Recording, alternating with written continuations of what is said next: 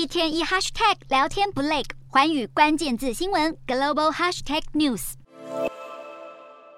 欧盟各国领导人二十日在布鲁塞尔举行能源峰会，针对乌俄战争造成的能源危机，讨论共同应对措施。欧盟目前正在考虑设定暂时的天然气价格上限，并且集资收购天然气，展现欧洲的团结。自从乌俄战争以来，欧盟就对俄罗斯展开一连串的制裁，而俄罗斯则是以停止天然气的输送作为反制。今年夏天，欧洲就因为抢购天然气导致价格失控。如今面对冬天，欧盟国家终于就降低能源费用的提案达成了部分共识，包括要共同行动实现降低价格、保障供应安全以及继续减少需求这三个目标。不过，欧盟内并不是没有杂音。德国对价格上限的态度较为保守，担心欧洲限价可能导致天然气市场重心转向亚洲。而不具名的德国官员就批评，人为干预天然气市场恐怕会有许多负面影响。另外，亲近普丁政权最近常常和欧盟唱反调的匈牙利总理奥班就表示，即使欧盟各国决定共同采购天然气，匈牙利也没有义务遵守。尽管领导人们在这次峰会上展现团结，后续的谈判也还是有很长的路要走。